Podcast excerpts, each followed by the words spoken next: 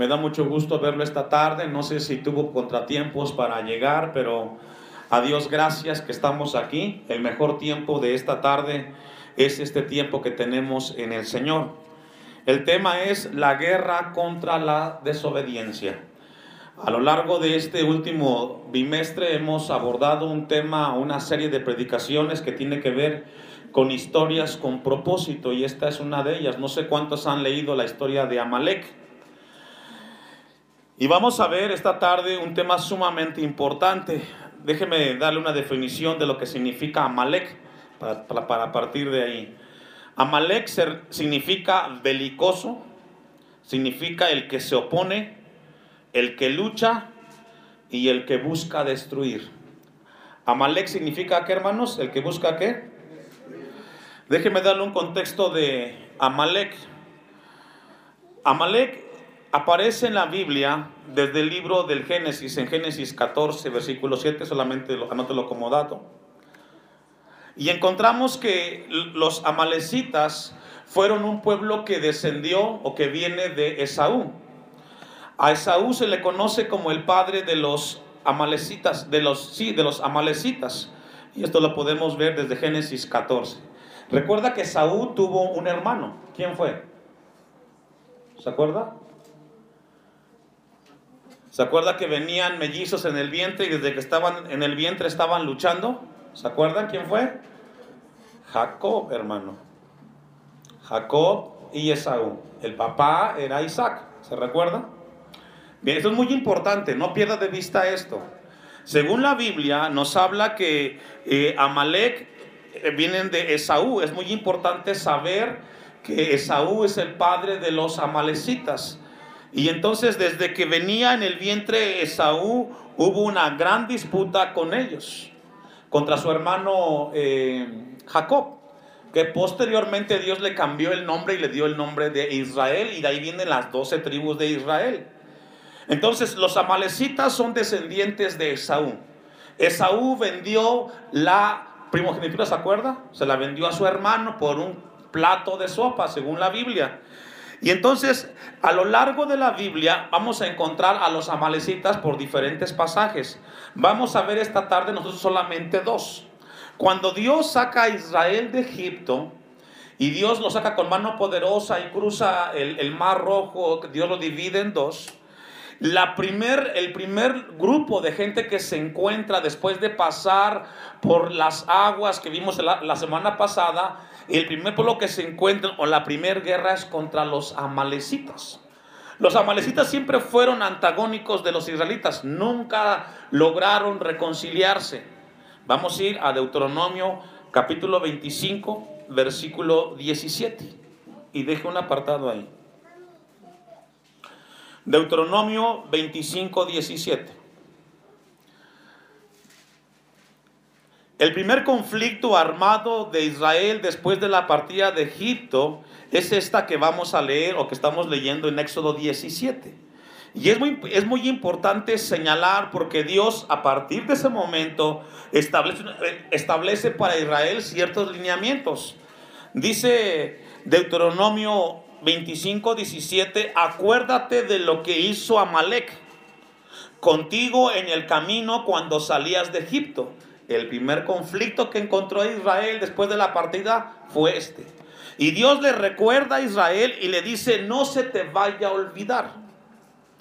Versículo 18, de cómo te salió al encuentro en el camino y te desbarató la retaguardia de todos los débiles que iban detrás de ti cuando estabas cansado y trabajado y no tuvo ningún temor de Dios. Venían los israelitas y venía más de medio millón de judíos cruzando y, y, Josué de parte de Dios hizo una estrategia. Enfrente puso a los más fuertes, a los soldados. Y en la parte de la retaguardia, en la parte de atrás, iban las mujeres, los ancianos y los niños. Y cuando iba cruzando cerca de ese lugar, lo que hizo Amalek es atacar a Israel por la retaguardia y mató a muchísimos judíos. Nunca tuvieron, eh, eh, nunca se reconcilió Amalek con Israel. Recordemos que son descendientes, uno de Saúl e Israel de Jacob. pero nunca hubo reconciliación. Pero Dios le advirtió a Israel que no se olvidaran de ese incidente. Versículo 19.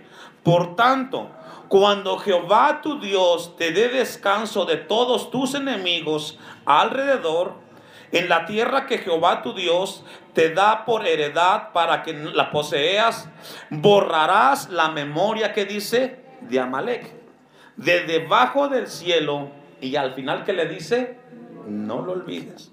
Según los teólogos, los amalecitas representan lo que es la carne, lo que es la naturaleza humana. Israel representa la parte espiritual porque de ahí vienen las bendiciones.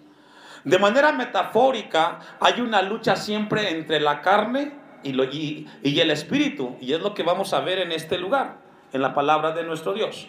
Vamos entonces, dicho lo siguiente, al pasaje. Es el primer conflicto. Dice Éxodo 17, 8. 8. Entonces vino Amalek, que significa buscar destruir, y peleó contra Israel en Refidim. De manera metafórica, hermanos, siempre va a haber una lucha entre tu carne y buscar a Dios en la parte espiritual. En este caso, hubo una lucha entre Amalek y, que peleó contra Israel. Y dijo Moisés a Josué, escogeos varones y sal a pelear contra Amalek mañana. Yo estaré sobre la cumbre del collado y la vara de Dios en mi mano. E hizo Josué como le dijo Moisés, peleando contra Malek. Y Moisés y Aarón y Ur subieron a la cumbre del collado. Imagínese esta escena en el desierto. Amalek viene a atacar la retaguardia y comienza a agredir a los israelitas. Y Moisés se percata y le dice a Josué, ¿sabes qué? Búscate a la gente más fuerte y vete a la retaguardia porque Amalek nos quiere atacar. Y Moisés está en el collado, en la parte más alta, y comienza a ver esa escena. Y dice la palabra desde el versículo 11, y sucedía que cuando alzaba Moisés su mano, Israel prevalecía, mas cuando él bajaba su mano, prevalecía Amalek. Una guerra encarnizada, cuerpo a cuerpo, Israel tratando de sostenerse y poder conservar la vida de su pueblo, y Amalek queriéndolos exterminar. Y en ese momento vemos que Moisés, el gran líder, levanta las manos y nos habla de un buscar a Dios en momentos de lucha y dificultad. Versículo 12, y las manos de Moisés se cansaban. Moisés ya estaba grande, el líder ya estaba grande y llegaba el cansancio, por lo que tomaron una piedra y le pusieron debajo de él y se sentó sobre ella y Aarón y Ur sostenían sostenían sus manos el uno de un lado y el otro del otro. Así hubo en sus manos firmeza hasta que se puso el sol. Y lo que estamos leyendo es cómo Dios le dio la victoria a Israel sobre Amalek, sobre el que destruía. El versículo 13 dice, y Josué deshizo a Amalek y a su pueblo a filo de espada. Finalmente Dios le dio la victoria a, a Israel. Pero eso no le quitó que perdieran muchas vidas. Pasan los años después de este incidente, pasan muchísimos años, y luego aparecen otra vez los amalecitas. Y aparecen hasta el primer libro de Samuel, capítulo 15, versículo 1. Vamos a ir allá. Primer libro de Samuel, capítulo 15, versículo 1. Dios había dado la indicación a los israelitas en Deuteronomio 25, 17 que nunca se les olvidara lo que había hecho Amalek contra ellos. Primer libro de Samuel 15, versículo 1. Dios le había dicho al pueblo, no se olviden, Amalek fue una persona o fue un grupo o una, o una descendencia despiadada contra Israel. Nunca se les olvide. Nunca se les olvide de lo que ellos hicieron. Pero pasan muchísimos años y encontramos entonces el incidente en el primer libro de Samuel capítulo 15. ¿Ya lo tiene? Y estamos en un momento cuando aparece el profeta Samuel y aparece el primer rey de Israel. ¿Quién fue? ¿Se acuerda?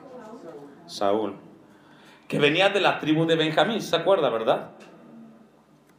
Entonces se pasan muchísimos años y entonces llega el momento en el cual Saúl sube al trono Y cuando sube al trono, le da una indicación sumamente importante Dios a Saúl. Versículo 1.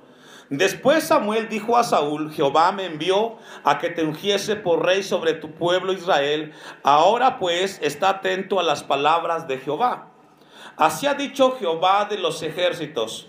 Yo castigaré lo que hizo Amalek a Israel al oponérsele en el camino cuando subió de Egipto. Ya lo vimos, ¿verdad? ¿Qué fue lo que pasó? ¿Atacó dónde? La reta guardia. Imagínense, Dios le está dando la indicación una vez más a Israel. No se les olvide. Amalek representa la carne, hermanos. Representa nuestra naturaleza caída, ese instinto natural de hacer las cosas. E Israel representa la parte espiritual.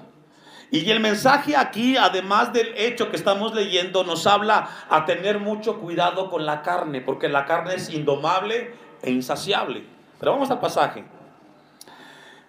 Versículo 3. Ve pues y hiere a Malek y destruye todo lo que tiene y no te apiades de él. Mata a hombres, mujeres, niños y aun los de pecho, vacas, ovejas, camellos y asnos. Y muchos dirán, pastor, qué Dios tan trágico. Un Dios que le gusta el exterminio. Muchos pueden estar en contra diciendo, no, que Dios es un Dios de amor y aquí está mandando matar hasta los niños, a los bebés. Pero Dios en su soberanía sabía por qué estaba haciendo esto. Amalek representa un pueblo despiadado, que no tiene piedad de nadie. Y Dios sabía en ese momento que si tú dejabas algo de ese pueblo, volvería a nacer. Son cosas que no logramos entender con nuestra mente finita, pero Dios sabe por qué. Y esto podemos aplicarlo. ¿Cómo aplicar esto a nuestra vida práctica, pastor? Cuando Dios nos llama y nos trae a ser parte de su pueblo, Dios nos dice, deja todos tus malos hábitos, todos. Porque de modo que si alguien está en Cristo, ¿qué? Todas las cosas viejas pasaron y son todas hechas, ¿qué dice? Nuevas. Prácticamente cuando venimos a Dios, Dios nos dice, todo lo que tú hacías antes que no me agradaban, déjalo atrás. Si tú dejas algún hábito, te va a destruir. Si tú dejas algún hábito que no le agrada a Dios y tú no lo dejas afuera de tu vida, ese hábito te va a destruir. Vamos al pasaje. 4. Saúl pues convocó al pueblo y les pasó revista en Telaín doscientos mil de a pie y diez mil hombres de Judá. Y viendo Saúl a la ciudad de Amalek, puso emboscada en el valle y dijo Saúl a los cananeos, idos, apartaos y salid entre los de Amalek para que nos para que no os destruya juntamente con ellos, porque vosotros mostras, porque vosotros mostrasteis misericordia a todos los hijos de Israel cuando subían de Egipto y se apartaron los ceneos de entre los hijos de Israel. Y vemos entonces, hermanos, que Israel, Saúl va contra el pueblo, va a pelear, a llevar a cabo la indicación, pero pasa algo en el versículo 9. Vamos a leer el 8 para no perder el contexto. Y tomó vivo a Agag, rey de Amalek. Saúl, ¿qué hizo con Agag, hermano? ¿Lo trajo qué? Prisionero, vivo, no lo mató. Pero todo el pueblo mató a filo de espada. Y Saúl y el pueblo perdonaron a Agag. Y a la mejor y a lo mejor de las ovejas y del ganado mayor de los animales engordados y de los carneros y de todo lo bueno y no lo quisieron destruir, mas todo lo que era vil y despreciable y despreciable destruyeron. Israel, Saúl no obedeció lo que Dios le pidió. Y esto representa en el cristiano contemporáneo cuando dice el cristiano, yo voy a dejar la mentira, voy a dejar las malas palabras, voy a dejar de fornicar, pero no voy a dejar lo otro. Y cuando tú dejas vivo ese hábito, comienza a crecer y a crecer. La guerra contra la desobediencia es vital, hermanos. No obedecer la indicación de Dios puede traer consecuencias muy grandes. Saúl y el pueblo le perdonaron la vida a Agag y a lo más importante del ganado de los amalecitas. Versículo 10. Y vino palabra de Jehová a Samuel diciendo, me pesa haber puesto por rey a Saúl, porque se ha vuelto de en pos de mí y no ha cumplido, ¿qué dice? Saúl, como muchos cristianos pensaron, Dios no se va a dar cuenta. ¿Quién le va a decir a Dios que yo estoy haciendo esto malo? ¿Quién le va a decir a Dios que yo no estoy obedeciendo lo que Él me pide? Saúl pasó por alto las órdenes de Dios. Y pensó como muchos cristianos, no se va a dar cuenta Dios. Pero Dios es omnisciente y todo lo sabe, hermanos. Y a Dios no lo podemos engañar. Nos engañamos nosotros mismos. Y la palabra de Dios nos habla y diciendo que Saúl no guardó las indicaciones que Dios le había dado. Dice el 11, no ha cumplido mis palabras. Y se apesadumbró Samuel y clamó a Jehová toda aquella noche. Y hubo una gran carga sobre la vida de Samuel porque no hizo lo que Dios le había pedido. Versículo 12. Madrugó luego Samuel para ir en contra de encontrar a Saúl por la mañana y fue dado aviso a Samuel diciendo, Saúl ha venido a Carmel. Y he aquí que se, aquí se levantó un monumento y dio la vuelta y pasó delante y descendió a Gilgal. Vino pues Samuel a Saúl y Saúl le dijo, bendito seas tú de Jehová. Yo he cumplido la palabra de Jehová. ¿Ahora eso es cierto? Estaba mintiendo. La desobediencia te lleva a otro pecado. ¿Escucho eso? Cuando nosotros no obedecemos lo que Dios nos pide, no nos quedamos solamente en la desobediencia, también nos lleva a mentir o a cualquier otro tipo de pecados. En el caso de Saúl, no solamente desobedeció, también lo llevó a mentir, a engañarse, o engañar o a querer engañar a otros. Y esto nos habla, hermanos, de algo muy importante. Tenga cuidado, o tengamos cuidado. No obedecer a Dios nos lleva a un terreno de mentiras y de engaños, que al final los que sufrimos somos nosotros las consecuencias. He cumplido la palabra de Jehová. 14. Samuel entonces dijo, pues, ¿qué valido de vacas y bramido de vacas, de ovejas y bramido de vacas es este que yo oigo con mis oídos? Como diciendo, qué irónico, este Saúl. Tú dices que has cumplido, yo escucho por allá las vacas y las ovejas bramando. 15. Y Saúl respondió, de Amalek los han traído, porque el pueblo ¿Perdonó qué dice? Ahora la pregunta, ¿fue el pueblo o fue Saúl? Saúl.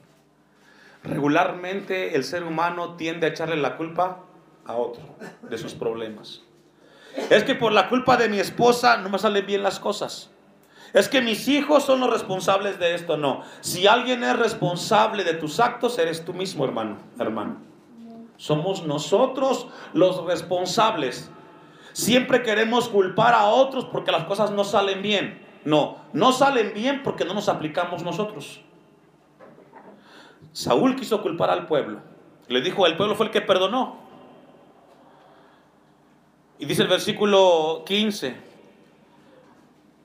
porque el pueblo perdonó lo mejor de las ovejas y de las vacas para sacrificarlas a Jehová tu Dios, pero lo demás que dice, ahora vea qué tipo de mentira.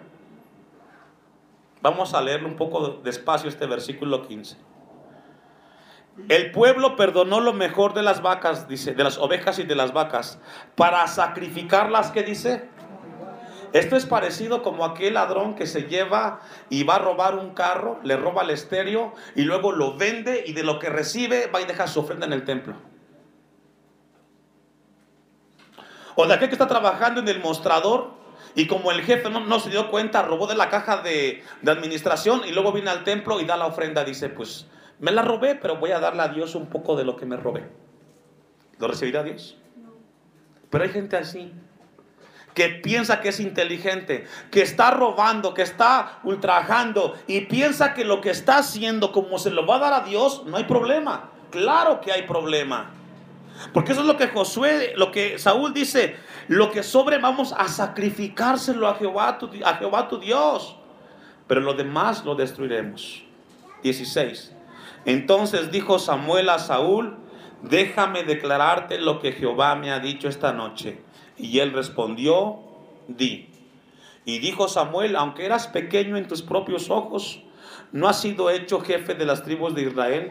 Y Jehová te ha ungido para, por ser rey sobre Israel. Y Jehová te envió en misión y dijo, ve, destruye a los, a los pecadores de Amalek y hazles la guerra hasta que los acabes. ¿Por qué pues has oído, por qué pues no has oído la voz de Jehová, sino que vuelto el botín has hecho lo malo ante los ojos de Jehová? No hacer el bien que Dios nos pide, hermanos, también es pecado.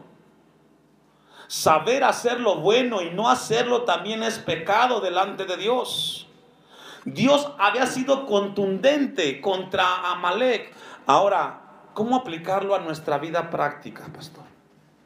Si Dios te dice, quita todos estos hábitos de ti y no dejes ninguno, Dios sabe por qué lo está diciendo. Si tú dejas que la carne sea, sea la que predomine, hermanos, te va a destruir. Somos llamados a exterminar todos los malos hábitos. Me decía un hermano, ¿y cómo le hago, pastor, si yo no puedo dejar estos malos hábitos? Yo le hacía esta ilustración que en algún momento lo compartí con ustedes, pero cabe mencionar ahorita. Si dejamos de alimentar la carne, la carne va a ser cada vez más débil. Pero entre más alimentamos la carne, la carne pide más. Por ejemplo, ¿a cuánto les gusta la Coca-Cola? Y entre más tomas, qué rica está, ¿verdad? Y te dejas de tomar y dices, quisiera un vasito. Te tomas un vaso y te acabas el litro. Pero ¿sabe qué? Se puede vivir sin tomar Coca-Cola. ¿Cierto o no? El asunto es decidir dejarlo. Vemos entonces a un, a un Saúl que quiere salirse fuera de lo que Dios le está diciendo. Versículo 20. Y Saúl respondió a Samuel, antes bien, he obedecido a la voz de Jehová y fui a la misión que Jehová me envió, y he traído a Gag, rey de Amalek, y he destruido a los amalecitas. Y continúa hablando el pasaje, no podemos detenernos porque es muy amplio, yo le pido que su casa lo pueda revisar continuamente y podamos nosotros entender el mensaje que hay. Vamos al versículo 22. Y Samuel dijo, se complace Jehová tanto en los holocaustos y víctimas como en que se obedezca las palabras de Jehová. Ciertamente el obedecer es mejor que qué, hermanos? ¿Cómo podemos hoy entender los sacrificios? Todo lo que es el ritual en un servicio. Desde que oramos, la lectura bíblica, la oración, la bienvenida, todo eso es holocausto o cabe dentro de los holocaustos. Dice Dios, es mejor una vida de obediencia que levantes tus manos. Ahora, tampoco malentendamos. Entonces ya no oramos y no cantamos, no. Eso es bueno. Pero es mejor la obediencia, hermanos. Es mejor aprender a obedecer a Dios. Es mejor dejarnos guiar por Dios que por todo lo que hagamos. A veces podemos llegar aquí y levantar nuestras manos y decir gloria a Dios. Pero es mejor que cuando salgas de este lugar vivamos en obediencia a lo que Dios nos pide. Versículo 22, al concluir. Y el prestar atención que la grosura de los carneros. Continúa el pasaje, pero al final vamos a ir hasta el versículo 31. Y volvió Samuel tras Saúl y adoró Saúl a Jehová. Después dijo Samuel, traedme a Gag rey de Amalek. Y Agag vino alegremente. ¿Cómo vino? Dijo Agag, si ya le perdonó la vida a Saúl, Samuel también me la va a perdonar. ¿Por qué no? Contento estaba Agag. Ya le habían perdonado la vida. Vino alegremente. Y dijo Agag, ciertamente ya pasó la amargura de la muerte. Y Samuel dijo, como tu espada dejó a las mujeres sin hijos, así tu madre será sin hijo entre las mujeres. Entonces Samuel, ¿qué hizo hermanos? Delante de Jehová en Gilgal. Lo que no hizo Saúl, lo vino a hacer el profeta. El mensaje esta tarde, hermanos. Dios quiere que dejemos nuestros hábitos carnales y hagamos los espirituales. No esperemos que vengan las consecuencias para enseñarnos que es mejor obedecer a Dios que los sacrificios. Agag pensó que iba a salir con la suya, pero al final Dios en su soberanía llegó a cumplir lo que un día advirtió. No podemos hoy abordar el tema de por qué Dios mandó la indicación de aniquilar completamente a los amalecitas, pero nos habla de un mensaje muy importante. Siempre va a haber en, en nosotros como hijos de Dios una guerra contra la desobediencia. ¿Hacemos o no hacemos las cosas de Dios? Al final, si Dios nos pide que hagamos algo, es por nuestro bien y para nuestro crecimiento espiritual.